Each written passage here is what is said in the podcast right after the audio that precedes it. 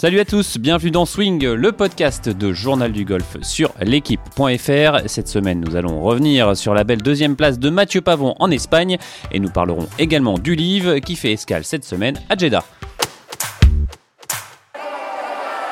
Et pour animer avec moi cette émission, Benjamin Cadieu de Journal du Golf. Salut Ben. Salut Jean-Philippe. Comment ça va? Ça va super bien. Il fait beau, on peut encore jouer au golf. Tout va bien. Alors, euh, on en parle euh, depuis, euh, depuis le début de, l'année. Hein, Mathieu Pavon, qui, mine de rien, avance doucement, fait pas trop de bruit, mais se retrouve 36e de la Rest to Dubaï. Mathieu Pavon, qui, qui a encore fait une jolie deuxième place en Espagne la semaine dernière. Ben, on apprécie de le voir en haut des leaderboards, Mathieu. Ouais, je pense que lui, il l'apprécie encore plus. Non, c'est probant. Parce que les chiffres, on peut leur faire dire beaucoup de choses, les top 10, tout ça, les, les stats. Mais bon, c'est quand même à Wentworth, une neuvième place hyper probante sur le plus gros champ de joueurs euh, de l'année sur, sur le circuit européen euh, hors, euh, finale de la race. Ça prouve le niveau de Mathieu, quoi. Voilà, et il remet ça, il remet ça en jouant bien toute la semaine. C'est pas, c'était pas une deuxième place backdoor avec un, 62 en partant deux, deux heures avant les leaders. Là, il a joué aux avant-postes, au contact de John Ram. Euh, pendant tout le week-end. Et ça, c'est vraiment très probant et c'est vachement encourageant pour la suite. Maintenant, bah, il n'est pas encore dans le, dans, le sens, dans le top 150 mondial pour autant. C'est pas encore un joueur qui pèse sur le circuit mondial mais c'est quand même très intéressant et c'est à surveiller. Ouais. John Ram qui était euh, encore une fois euh, intouchable hein, euh, dans, dans cette Open d'Espagne qui gagne je crois à moins 25. impressionnant John Ram, même malgré des déclarations un peu bizarres qu'il a faites sur le Live Golf, on en reviendra tout à l'heure. ouais, ça n'a pas de rapport. Après, c'est son dimanche, il est, c'était un rouleau compresseur, mais personne pouvait résister à ce qu'il a fait. Vous le voyez frôler l'Albatros euh, sur, le, sur le dernier par 5 de la partie, c'était au trou 14, je crois. L'Albatros frôlé, finalement, ça, bah, ça fait l'Eagle qui a fait décrocher Mi Lee et, et qui, a, fait complètement, euh, qui a aidé euh, à faire décrocher le, Sud-Coréen. Également, ces deux birdies pour finir. C'était du, c'était du très grand John Ram et du Tio Green. Il n'y a pas, c'est des journées où, où il, où il justifie pleinement euh, son, statut de top 10 mondial, voire même euh, bien mieux que ça. Ouais, c'est Thomas Bjorn qui a tweeté même que ce qu'avait fait John, da, John Ian Rams n'était pas humain, carrément. Pas humain euh, de, de, dominer comme ça. Bah oui, il a marché sur le tournoi, bah, gagner, gagner les tournois par plus de, par plus de 4 coups d'avance, c'est quand même pas, pas le cas chaque semaine. Et, et gagner à domicile, qui plus est, c'était d'ailleurs la troisième fois il a égalé le record de, CV Ballesteros, donc on sait que ça. Rien, que, rien que ça. Ouais, ça lui touche, ça, le, ça lui tient à cœur évidemment, son, son idole de jeunesse euh, à John Ram. Donc, euh, donc vraiment du un mode rouleau compresseur. Allez, euh, Ben, je te propose tout de suite de, de joindre bah, Mathieu Pavon, qui est lui est déjà sur. Je croyais qu'on allait joindre John Ram. Ah, on peut, hein, mais je suis pas sûr qu'il réponde. Oh là Euh, on va joindre tout de suite euh, Mathieu Pavon qui enchaîne, euh, qui est cette semaine à Valderrama, un autre gros tournoi sur, sur le Tour européen. On l'appelle tout de suite Mathieu. Bonjour Mathieu Salut. Alors Mathieu, déjà bah, bravo pour cette, cette belle perf, une de plus, on, va dire, en Espagne, deuxième. voilà comment, comment vous, vous êtes redescendu un peu de, de, cette performance? Comment on se remet en selle après justement une belle place comme ça? C'est, Je suppose que ça donne confiance. Euh, bien sûr, ça donne confiance. Après, c'est pas c'est pas une fin en soi. Euh, la carrière d'un golfeur, c'est long.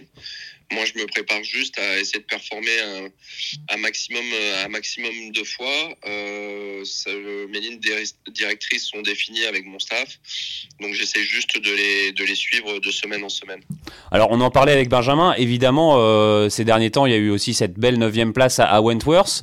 Euh, comment tu la classes cette, cette deuxième place par rapport à la 9 place à Wentworth, évidemment, ça n'a aucun rapport, mais euh, toi, dans ton, dans ton indice de confiance, comment tu la classes? Euh, elle est, elle est au-delà de, au-delà de Wentworth. Hein. Euh, enfin, c'est, j'ai eu des choses différentes à gérer. J'ai quand même eu une partie avec avec John Ram et Min Lee sur à l'Open d'Espagne, donc devant devant sa foule. Donc c'était quelque chose un peu de nouveau, devoir gérer devoir gérer une, des parties comme ça. Donc, euh, donc c'était, c'était génial. Après, euh, comme je disais, euh, ce moins 6 de dimanche est un tour qui était excellent, plein de maîtrise, mais le dernier tour à Wentworth, c'était pour moi le, le meilleur tour de golf que j'ai fait de l'année. Là, tu, tu, le dis justement, cette, vivre une dernière partie avec Yon Ram en Espagne, émotionnellement, ça a dû être ça a dû être, pas dire compliqué de, gérer ses émotions, mais comment tu, comment tu l'as vécu? Ça a dû être fort? Euh, ouais, ouais, c'était fort. Euh, déjà, euh, j'avais une interview en Espagne euh, donc en début de semaine. Donc je pense que le public espagnol avait compris que j'avais du sang espagnol euh, de mon côté. Pavone. Donc euh, j'ai j'ai vraiment senti déjà une foule qui était vraiment présente un pour Yom Ram, mais je me sentais vraiment poussé par les gens. Je sentais j'avais beaucoup de de félicitations, beaucoup de clameurs. Donc c'était vraiment c'était vraiment génial. Euh, après, pour parler de John Ram, bah voilà, hein, on connaît le, palmarès du bonhomme. C'est un joueur euh, très très talentueux, euh, physiquement très imposant. C'est quelqu'un qui frappe fort. C'est quelqu'un qui est qui a une attitude euh, assez dominante, qui, qui est agressif euh, dans le bon sens du terme, bien entendu. Donc euh, c'est sûr que c'était des choses, euh, des choses un peu nouvelles à gérer. J'étais jamais vraiment tombé dans une partie où je sentais en fait une, une présence euh, pesante pendant, pendant 18 trous. tu dis quand même le terme pesant, c'est c'est comment, comment on se trouve mentalement justement quand on a affaire à ce genre de partie et, et, ce genre de charisme pour se mettre soi-même dans sa partie et pas être spectateur, ça doit être compliqué.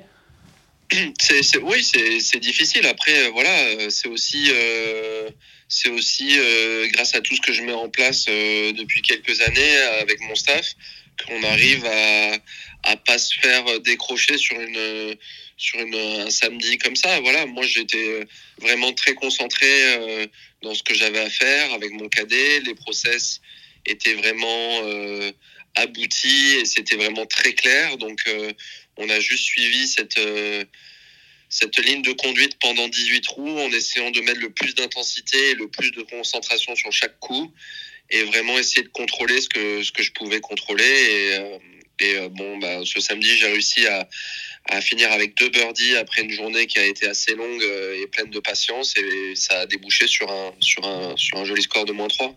Tu, tu vis la meilleure saison de ta carrière cette année? Oui, oui, oui, en termes de résultats, c'est clairement ça, oui. Euh, justement, tu travailles avec euh, Jamie Goff depuis un, un, petit moment. Qu'est-ce qui t'apporte ce coach que bah, pas, on ne va pas comparer avec euh, Benoît du Colombier, mais qu'est-ce qui t'apporte que qu'est-ce que tu recherchais et est-ce que c'est ce que tu recherchais vraiment? Oui, c'est Bien sûr, euh, s'il y a eu un changement, c'est qu'à un moment donné de ma carrière, j'ai estimé que j'avais besoin de, de, voir et d'entendre des choses différentes, un discours différent. Euh, j'avais euh, vraiment la volonté, étant joueur de fade, de limiter les coups manqués fort à gauche.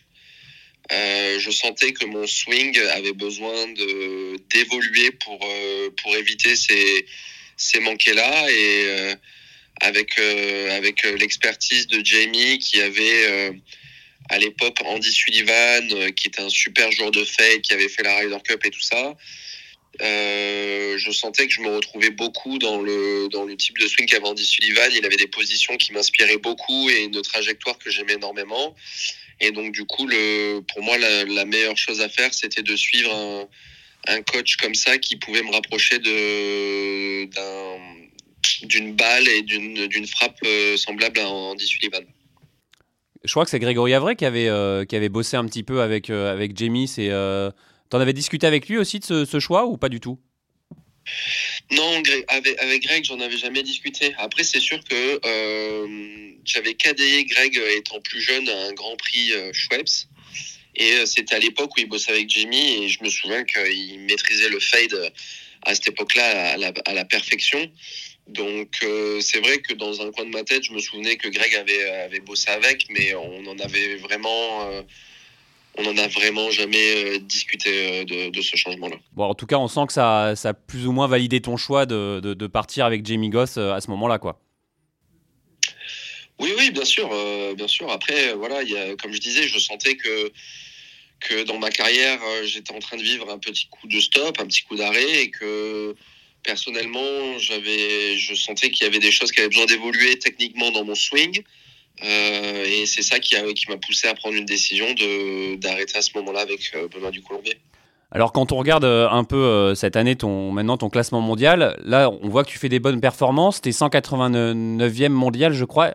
Déjà est-ce que le classement tu le regardes? Et est-ce que c'est pas un peu frustrant de, bah, de faire une deuxième place et finalement de pas évoluer il a gagné, Mathieu Pavon a gagné 50 places, il est passé là 240e à la 180 et 9e ouais. c'est frustrant oui et non. C'est sûr que euh, voilà les, le ranking mondial euh, t'amène des opportunités de jeu sur les tournois majeurs et sur euh, peut-être quelques tournois aux États-Unis. Après, c'est pas quelque chose encore que je regarde. Je suis pas, euh, je suis pas vraiment à regarder mon mon, mon classement jour après jour. je l'ai beaucoup été les années précédentes. Ça fait un an et demi maintenant que j'ai supprimé l'application du Tour européen sur mon téléphone. Je regarde absolument pas où je suis classé dans mon tournoi, euh, où est le cut, je regarde pas ces choses-là. C'était des choses qui étaient nocives pour moi. Je me, je me, projetais trop, je calculais les choses, et donc du coup, je, je n'arrivais pas, euh, je n'arrivais pas pleinement, je pense après à, m'exprimer. Du coup, euh, c'est des choses que je regarde vraiment pas. J'essaye, je, j'essaie juste de, comme je disais, de bien travailler avec mon équipe et les choses euh, vont se faire, euh, je pense, euh, petit à petit. Après, maintenant, la grosse, grosse motivation qu'on va avoir, c'est qu'on va avoir 10 spots pour le PGA Tour l'année prochaine. Donc, le classement mondial d'un côté est moins, enfin, est plus difficile à, avoir. Un bon classement mondial sera plus difficile à avoir. Mais moi, mon objectif, c'est de jouer sur le PGA Tour et ce qui, la seule chose sur laquelle je suis concentré, et qui me galvanise, entre guillemets, c'est d'essayer de choper un spot euh, pour le PGA Tour l'année prochaine. Ouais, donc finir dans, les 10 premiers euh, de, la race, là tu es, 36e euh, pour le moment, faut continuer évidemment de faire des, belles perfs. la victoire, tu t'en rapproches, mine de rien, ça, tu, toques à la porte de, cette première victoire sur le tour Oui, oui, bien sûr. voilà, j'ai pas eu un cursus euh, flamboyant chez les amateurs et même euh, j'ai gravi des échelons petit à petit dans ma carrière professionnelle. Euh, je sens que je me connais de, mieux en mieux, je sens de quoi j'ai besoin, je pense avoir un staff autour de moi vraiment vraiment qualifié qui répond pleinement à mes attentes. Voilà, maintenant il faut juste continuer à faire ce qu'on fait, euh, améliorer les petits points euh, qui pour l'instant ne me permettent pas euh, probablement de gagner un tournoi et puis juste bien faire son travail, bien concentré et, attendre patiemment que, ça vienne. Quand tu regardes justement cette progression, tu le disais en amateur, ça n'a pas été dans le cursus, on va dire, habituel, classique, classique d'autres joueurs. la différence, c'était quoi? Qu'est-ce qui a fait la différence? C'est le travail? Tu penses que tu as travaillé plus que, plus que d'autres? Je ne sais pas si c'est travailler plus. En, tout cas, ce qui était sûr, c'est que jusqu'à mes 18 ans, je jouais au foot. J'étais dans un lycée euh, euh, normal. J'avais pas d'aménagement au niveau de mes horaires de travail. Euh, je m'entraînais euh, quand je pouvais entre mes matchs de foot, mes entraînements de foot, et voilà. Euh, donc, je jouais au golf vraiment que une à deux fois par semaine. Donc, c'est sûr que ben quand on joue au golf une à deux fois par semaine depuis l'âge de 12 ans euh, jusqu'à 18 ans, il y a forcément des, des jeunes, euh, des jeunes qui pratiquent beaucoup plus, qui, qui creusent en fait un, un, fossé assez rapidement. Après, je pense que le moment clé, ça a été euh, cette sortie de lycée. Je me, je me suis vraiment pris en main. C'est là où j'ai décidé que je voulais vraiment faire mon métier et me donner toutes les chances d'y arriver. Donc à partir de ce moment, ce moment-là, ce qui est, ce qui est sûr, c'est que j'ai travaillé tous les jours et j'ai travaillé énormément. Alors en tout cas, euh, ce, qui est, clair aussi, et peut-être c'est une de tes, forces et de tes chances, c'est qu'on voit que dans ta famille, il y a une, fibre sportive. Hein. on le rappelle, ton, euh, ton papa Michel a été un, footballeur. Euh, ça, doit jouer aussi, ça, dans le... Dans, T'as ça dans le sang, le sport, le sport de haut niveau en tout cas. Oui, oui, j'ai ça, je, pense que j'ai ça dans le sang. Je pense que la génétique, probablement, aide, un peu, aide un peu les choses. Après, voilà, j'ai des parents qui sont, qui sont vraiment géniaux, qui sont très aimants, mais qui restent quand même un peu en, retrait de ma carrière. Euh, je sais pour euh, petite anecdote que voilà, mon, mon, mon, père avait peur de me regarder à la télé euh, samedi et dimanche parce que euh, ça le stressait énormément. Donc euh, c'est des, des choses comme ça. J'ai des parents très aimants et très proches de moi, mais à la fois un peu en retrait sur ma carrière. Ils sont toujours de de très bons conseils si j'ai des questions à poser, mais ce ne sera jamais eux qui, qui, prendront les devants et qui prendront de la place en fait dans mon golf et dans ce que je fais. Euh, bon Mathieu, cette semaine, euh, Valderrama, euh, parcours de Ryder Cup, gros parcours et gros, gros tournoi sur, sur le Tour européen. C'est, on, change de level par rapport à la semaine dernière? Ah oui, oui, clairement. Hein, Valderrama, c'est un des, des, plus gros tests golfiques de l'année. C'est un parcours très exigeant avec généralement des greens, des greens diaboliques, fermes et rapides. Voilà, pour la petite info, cette année, il y a eu un peu d'eau euh, ces derniers jours sur le parcours. Donc les greens sont un tout petit peu plus réceptifs que d'habitude, mais restent extrêmement rapides. Donc euh, voilà, c'est un vrai test euh, de golf cette semaine. Il va probablement y avoir du vent. Donc voilà, c'est un test de patience et, d'exigence. Donc c'est vraiment, c'est vraiment cool de pouvoir jouer des parcours comme ça sur le Tour européen. Ouais, tu le disais, quand on est golfeur de, bah, de haut niveau et qu'on a, on arrive face à un test comme ça, ça doit vous, euh, euh, vous devez avoir les jambes, les fourmis dans les jambes. Ça doit être encore plus excitant qu'une semaine comme la semaine dernière sur un parcours un peu plus, on va pas dire lambda, mais un, parcours plus classique. Oui, après, honnêtement, ce qui est, ce qui est excitant, euh, c'est surtout la qualité du terrain, l'endroit, les infrastructures. On est vraiment dans un endroit de, classe mondiale. Euh, comme tu disais, c'est un ancien parcours de Ryder Cup. Donc il y a vraiment un charme, euh, une qualité de d'entretien qui est au-dessus des standards du Tour européen.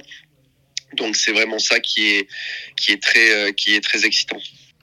Euh, Mathieu, tes, stats de swing ont été encore au top le week-end, le, enfin, le week-end et même toute la semaine dans le top 5 du, stroke gain du, du Green, même, même, euh, même top 2, je crois. Euh, ça va être quand même un sacré avantage sur un parcours de, de Valderrama où, si, si je dis pas de bêtises, on l'a joué quelques fois. Si on s'égare un peu, on se retrouve sous les chaînes lièges dans du rough et avec des greens intouchables depuis des, mauvaises positions. Donc, tu as quand même un, profil qui pourrait coller à Valderrama avec cette solidité de swing. Ça rassure. Oui, oui, c'est sûr que Valderrama, c'est le vainqueur, ce sera pas quelqu'un qui va jeter des balles toute la semaine sous les arbres. Ça, c'est une certitude. C'est un parcours qui est très exigeant du T2 Green. Euh, donc, euh, oui, c'est sûr que je me sens euh, en forme de par la semaine que je viens de vivre à Madrid. Après, voilà, je sais que moi, je suis un joueur de fade. J'ai des courbes quand même qui sont assez prononcées. Donc euh, c'est aussi un bon test pour moi parce que on a des départs de balles qui sont assez serrés euh, euh, du, du, départ vers le fairway. Il y a, y a des arbres un peu partout qui, qui ferment un peu le, visuellement le, le fairway. Donc euh, c'est bien aussi pour moi parce que ça va, de, ça va me demander une vraie exigence euh, en termes de, de ball striking et je vais pouvoir voir si j'arrive à maintenir cette forme de la, de la semaine dernière. Alors, ouais, vas-y Ben. Euh, Mathieu, euh, on, parle beaucoup de fade et je me souviens d'un British Open où on t'avait suivi, où c'était ton coach précédent, Benoît du Colombier, qui essayait de te sortir un petit peu de ce fade-là, euh, de, de, de, ce confort du fade, et tu l'as très bien expliqué euh, avec ton travail avec, avec Jamie Goss ensuite. Mais est-ce que tu arrives à taper des, des vrais draws ou, c'est, ou est-ce que tu es un fader exclusif et est-ce que tu es embêté quand il faut taper un, une balle de droite à gauche ou pas? Alors c'est c'est vraiment le bloc de travail qu'on a mis en place avec mon coach euh, Jamie euh, depuis euh, depuis le Danemark. on est, j'étais vraiment beaucoup enfermé dans mon fade, c'est ce qui me donnait vraiment confiance en moi. Mais je sais clairement que si je veux élever mon niveau de jeu sur certains tournois qui vont être des tournois majeurs ou des tournois type Wentworth, il va falloir qu'il y ait euh, quelques coups en draw qui sortent. Euh, clairement, on avait travaillé depuis le Danemark pour préparer Wentworth et préparer des trous comme le trou euh, numéro 4 qui est un vrai par 5 en dogleg gauche. Donc voilà, ça c'est le type de trou où on peut pas s'échapper ou si on veut aller chercher un birdie d'entrée en, en, début de partie, il va falloir taper un vrai draw. Donc on, a, on a rajouté ce, mode de fonctionnement euh, dans, mon, dans mon travail quotidien. J'ai vraiment un bloc de draw que je tape euh, tous les jours, 10-15 minutes de draw par jour pour euh, voilà avoir euh, avoir les deux sens. C'est pas que je ne savais pas le faire avant, mais c'est vrai que j'avais besoin de, de faire quelque chose de de plus euh, dire avec un peu moins de un de plus précis avec un peu moins de courbe grossière quelque chose qui va me permettre de de vraiment attaquer un drapeau coller à un bord de green ou des choses là donc c'est vraiment quelque chose que je travaille de, de plus en plus alors, euh, quelques, deux dernières questions pour terminer. Euh, Mathieu, euh, bon, tu es 32e de, de, la race. On, suppose que, évidemment, là, tu as la, la, finale et ces deux derniers tournois en vue. tu vas faire quoi après, après Valderrama? Il y aura un peu de, de coupure. tu vas jouer les, les, deux derniers tournois de la saison régulière ou pas du tout? Alors je vais aller, je vais rentrer chez moi parce que j'ai besoin de voir mon fils. Clairement, ça fait ça, ça, fait encore quatre semaines que je suis sur la route. Oui, parce qu'on le rappelle, t'es jeune papa. Hein. Comment? On le rappelle, tu es, devenu papa il n'y a pas si longtemps que ça. Oui, j'ai un, fils de 5 mois, donc euh, voilà, c'est sûr que c'est un moteur, c'est une énergie supplémentaire, ça me donne envie de, repousser mes, limites chaque jour. Mais euh, j'ai aussi besoin d'être près de lui, de le voir grandir, c'est des choses qui sont, qui sont importantes pour moi. De vivre ta vie d'homme, tout simplement aussi. Comment? De vivre ta vie d'homme, euh, tout simplement. Oui, bien sûr, j'ai pas envie de, de, passer à côté c'est sûr que j'ai eu un père professionnel de football et je sais ce que c'est euh, d'avoir un papa qui qui part, euh, qui, est souvent absent, qui part en déplacement, qui euh, qui a beaucoup d'entraînement, de choses comme ça. Donc moi, avec ma vie de golfeur, c'est encore plus plus difficile. Je pars des semaines entières. Donc j'ai pas, j'ai envie que mon, mon, fils puisse profiter aussi de moi et que je puisse profiter de lui. Donc je vais je vais rentrer à la maison la semaine prochaine et euh, ensuite, je vais me diriger vers le Portugal parce que j'avais fini deuxième euh, euh, l'année dernière quand Thomas Peters avait gagné. Donc c'est un parcours qui, qui, me correspond plutôt bien, où j'ai eu des, des, bonnes semaines les années précédentes. Et après, je, vais me diriger vers les deux tournois, les deux, les deux derniers tournois de, de la fin de l'année. Euh, alors euh, Mathieu, juste euh, pour terminer, on va on va évoquer un peu le, on va parler du, du Live Live Golf dans la deuxième partie de l'émission. Toi, quel, est ton regard sur sur ce circuit Voilà, qu'est-ce que t'en penses tout simplement? Question un peu large, mais qu'est-ce que t'en penses? Bon, les avis sont tranchés. C'est un peu compliqué. J'ai pas vraiment de, de, positionnement pour ou contre. moi, j'estime que chacun a le droit de faire ce qu'il veut. Si des joueurs veulent aller jouer sur le Live tant mieux pour eux. Si les autres euh, préfèrent jouer sur le Tour européen ou le PGA Tour, euh, tant mieux pour eux aussi. Euh, la seule chose que j'avais mis peut-être dans un tweet en amont du BMW cette année à Wentworth, c'est que j'étais juste pas trop d'accord que des, stars américaines qui n'avaient jamais mis les pieds sur le sur l'European Tour prennent prennent des spots sur les joueurs du Challenge Tour qui eux euh, se battent euh, depuis euh, probablement plusieurs années en Europe pour obtenir leur droit de jeu dans des gros tournois comme ça. Voilà, c'est des choses, c'est des choses sur lesquelles j'étais pas trop d'accord. Après, voilà, encore une fois, il n'y a pas de règle qui interdit ces joueurs de jouer, donc donc ils ont complètement le droit. Et je pense que si j'étais joueur du livre et que j'avais le droit de jouer un tournoi comme Wentworth, je me priverais pas non plus. Donc donc voilà, j'ai un avis un avis un peu mitigé sur la chose. J'ai pas vraiment de positionnement même si je voilà, j'aimerais bien juste que le Tour européen vraiment euh, protège euh, ces jeunes joueurs parce que c'est l'avenir du golf mondial. Euh, Mathieu, vous avez des, infos sur les relations entre le circuit européen et le LIV On a entendu parler à l'Open de France qu'il y, aurait des discussions, des, des, centaines de millions d'euros éventuellement sur la table depuis le LIV. Est-ce qu'un rapprochement circuit européen-LIV pourrait vous, pourrait vous convenir? Convenir, euh, je sais pas. Moi, déjà, je trouve qu'on a énormément de chance de déjà de pratiquer un, sport qui, nous permet de, vivre confortablement. Voilà, faut pas oublier qu'on joue au golf, qu'on gagne beaucoup d'argent. On a déjà énormément de chances d'en gagner autant.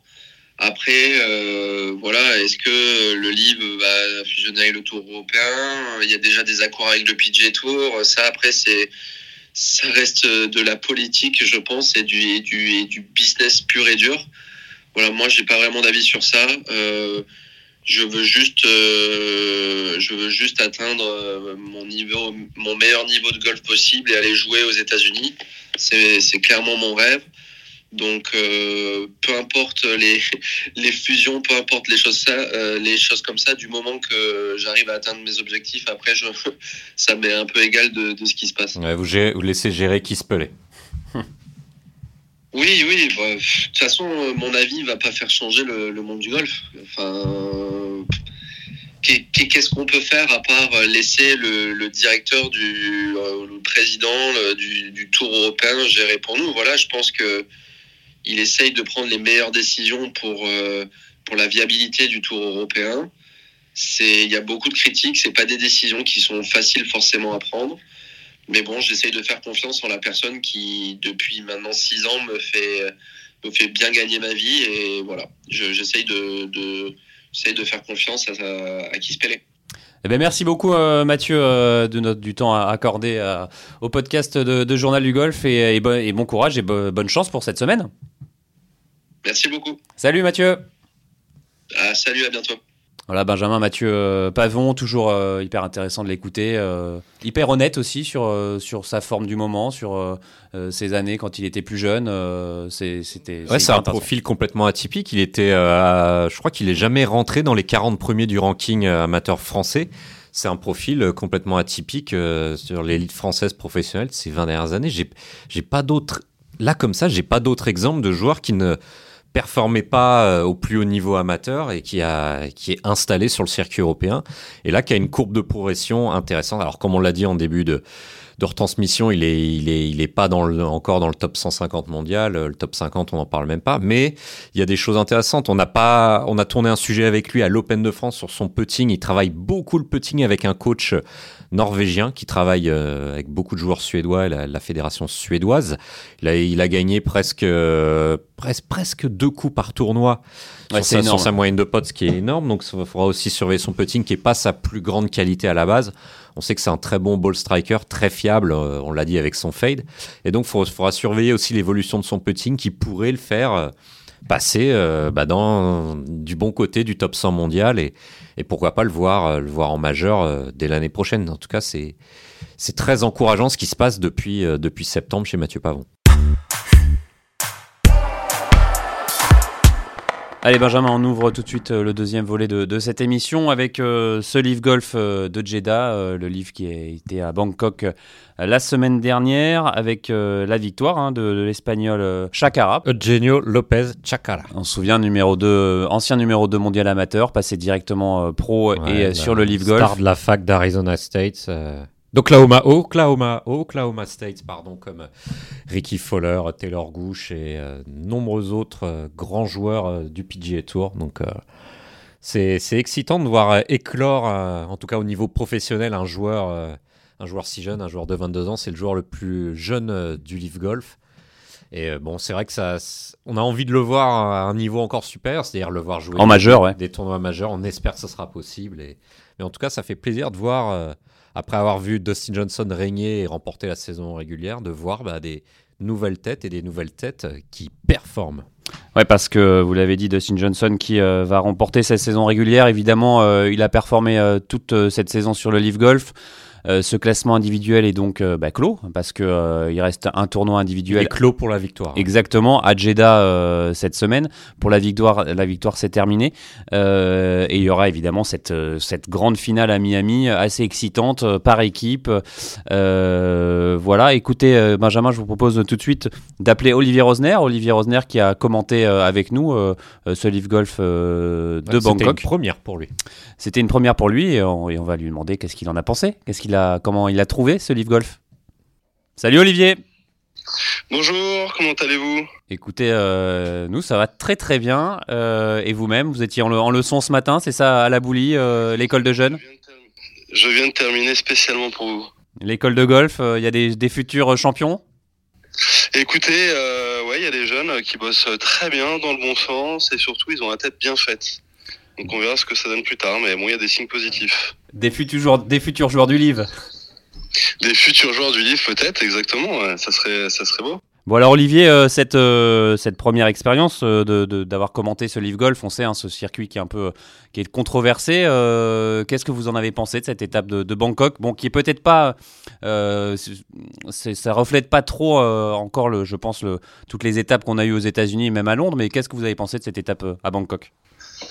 Bah, moi déjà, j'ai trouvé ça hyper sympa à, regarder et à commenter parce qu'en fait, qu'on ait le classement individuel, c'est bien, mais ce classement aussi par équipe qui relance un peu tous les joueurs dans le tournoi. Donc on sent qu'ils mettent tous une intensité et qu'ils ne jouent pas que pour eux.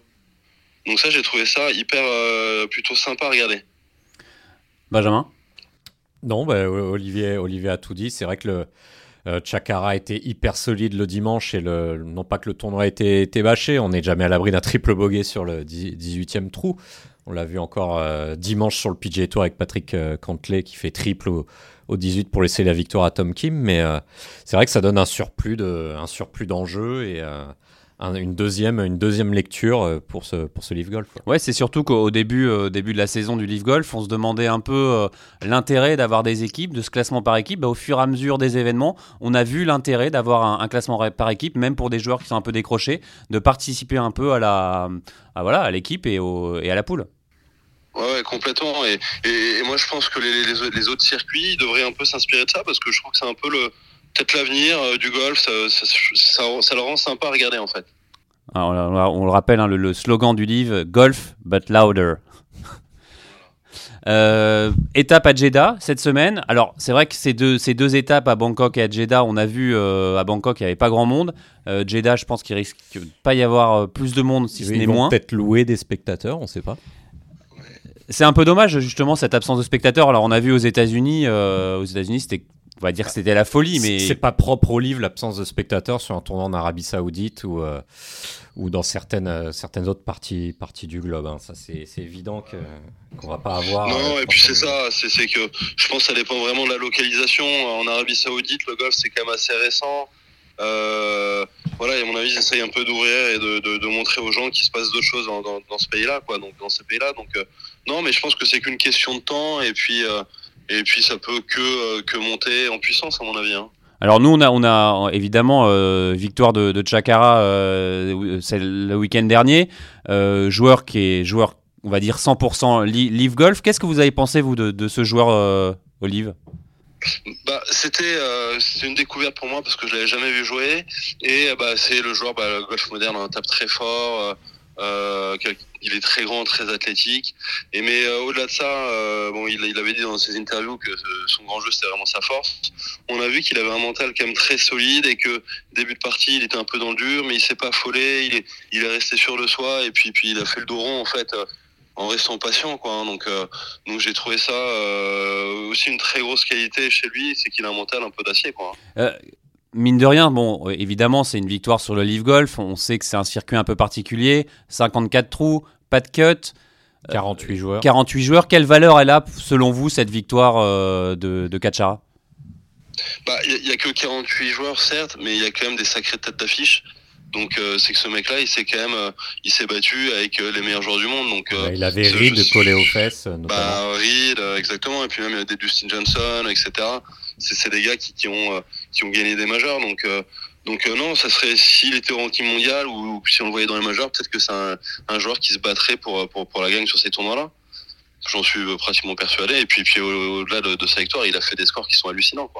En tout cas, c'est un joueur, vous l'avez dit Benjamin tout à l'heure, qu'on a qu'on aurait, qu'on aimerait voir sur un tournoi majeur parce que quand on voit le niveau de jeu euh, proposé, euh, on a envie de le voir euh, sur un parcours d'Augusta, sur un ouais, US Open. Champ complet et à sur pression maximale et avec 50 000, 50 000 spectateurs autour. Mais bon, je pense qu'on va en parler plus tard. Mais le, le livre va finir par introduire un cut et, et va, va, va aller vers d'aller dans le sens du classement mondial, des, prérequis du classement mondial, c'est-à-dire introduire des cuts, des, des vraies montées et descentes, même si via les International Series de l'Asian Tour, y a, vous avez des joueurs qui chaque semaine intègrent euh, le Il y a 4 spots.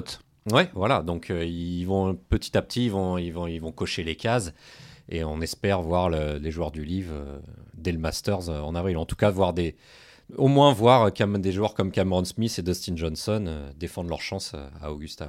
Ouais. vous, Olivier, euh, dans l'idéal, votre, votre, votre formule idéale pour un, un, golf, ça serait quoi bah, moi, j'aimerais bien un tournoi sur quatre tours avec un cut, euh, c'est évident. Maintenant, euh, voilà, on sait que le golf c'est quand même c'est long à regarder, ça prend du temps. Là, euh, ça prend 4h30, allez max 5 heures euh, sur un tournoi de golf euh, normal qu'on a l'habitude de voir. C'est si on veut tout regarder, il faut faut passer sa, nuit de, de, devant de, devant la télé. Donc moi j'aime bien aussi ce truc là de, de shotgun. mais bon, ça casse un peu les codes, donc c'est dur à dire, mais euh, euh, je pense qu'il faudrait faire trouver un mix des deux, quoi, entre un 4 tours et puis euh, et puis essayer de passer moins de temps devant la télé, je pense. Hein.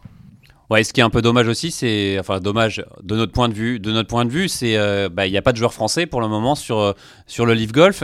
vous qui êtes un, peu introduit dans on va dire dans le milieu, Olivier, est-ce que vous avez des, rumeurs, des, joueurs qui ont vous avez des noms de joueurs qui ont été euh, contactés par le Live Golf ou vous, vous savez pas du tout? Non, non, non, ça j'ai pas, j'ai pas trop entendu. Euh, j'avais cru entendre qu'il y avait certains joueurs qui auraient pu peut-être éventuellement avoir un wildcard, mais sinon j'ai rien entendu de de, de, de particulier hein, sur des contrats de, de, de, joueurs qui prendraient un chèque, etc. Ça, j'ai jamais entendu un truc comme ça. Voilà, on sait que Greg Avray avait euh, clairement, lui, euh, c'était clairement postulé. Euh, Romain Langasque nous avait confirmé à cette antenne que euh, Victor Dubuisson avait été aussi, avait aussi demandé ou avait été approché. C'est vrai qu'une équipe française avec quatre joueurs français, ça pourrait être top, quoi. La, la team Cocorico, Olivier. Bah oui, la team Cocorico, c'est sûr, ça serait sympa. Après, voilà, hein, c'est toujours pareil. Il faut, il faut que les joueurs euh, aient entre guillemets le, le, le, cran de se positionner, de, de, de quitter le, le, DP World Tour ou le PGA Tour. Euh, voilà, on sait que c'est fait par les Saoudiens.